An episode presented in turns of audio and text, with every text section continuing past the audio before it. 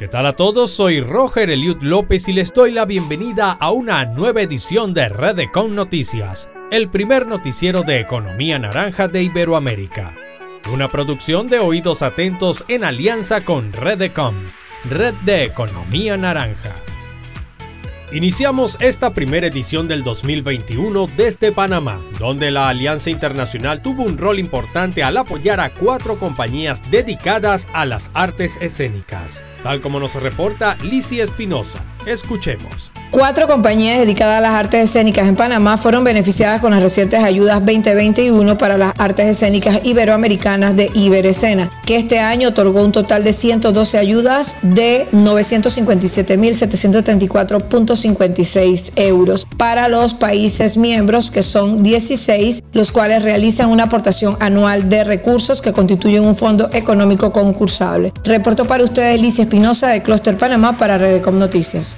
Y una de las grandes figuras que han impulsado a la economía naranja desde Colombia es Felipe Buitrago, a quien recientemente le fue asignada una importante responsabilidad en ese país, tal como nos reporta Giovanni Peña Betancourt. El pasado 24 de diciembre, el presidente de Colombia, Iván Duque Márquez, designó a Felipe Huitrago como nuevo ministro de Cultura, quien venía desempeñándose como viceministro de Creatividad y Economía Naranja. Un nombramiento meritorio, ya que la gestión de Felipe Huitrago se ha destacado por favorecer la implementación de medidas para fortalecer a los sectores culturales y creativos en todas las regiones de Colombia, poniendo en marcha los incentivos a la inversión, activando programas y procesos de formación con el SENA, desarrollando a profundidad nuevas potencialidades con el Ministerio TIC y con el Ministerio del Trabajo para poder sacar adelante los VIP naranja. Beneficios económicos periódicos. Realidades que han ayudado a enfrentar el impacto negativo de la pandemia en Colombia. Felipe es un profesional con experiencia y formación en política pública que ha trabajado durante 18 años en el fortalecimiento de la cultura y que tiene como convicción el seguir poniendo a la cultura en el centro de la agenda de crecimiento, desarrollo y reactivación de dicho país. Nuestros mejores deseos para Felipe Huitrago en su gestión.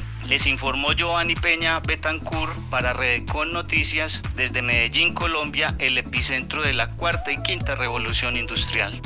La tecnología sin duda es el mejor aliado para mejorar nuestro bienestar. Y un ejemplo de ello fue una propuesta presentada por alumnos del Instituto Tecnológico y de Estudios Superiores de Monterrey en México. Jonathan Solomán nos reporta. Alumnos del TEC de Monterrey desarrollan un dispositivo que permite la automatización del suministro de oxígeno a bebés prematuros con problemas respiratorios. El proyecto fue presentado en el marco del Torneo Internacional de Robótica RoboFest 2020, bajo el nombre de Baby Breathers. Este dispositivo regula el oxígeno que se les proporciona a los bebés, evitando que estos sean expuestos a excedentes cantidades. Asimismo, el dispositivo ofrece un tratamiento más efectivo y reduce los gastos que tienen que hacer los padres por las complicaciones que puedan presentar los pequeños ser dados de alta. Reporto para Redecon Noticias Jonathan Solomán de la Maleta Producciones.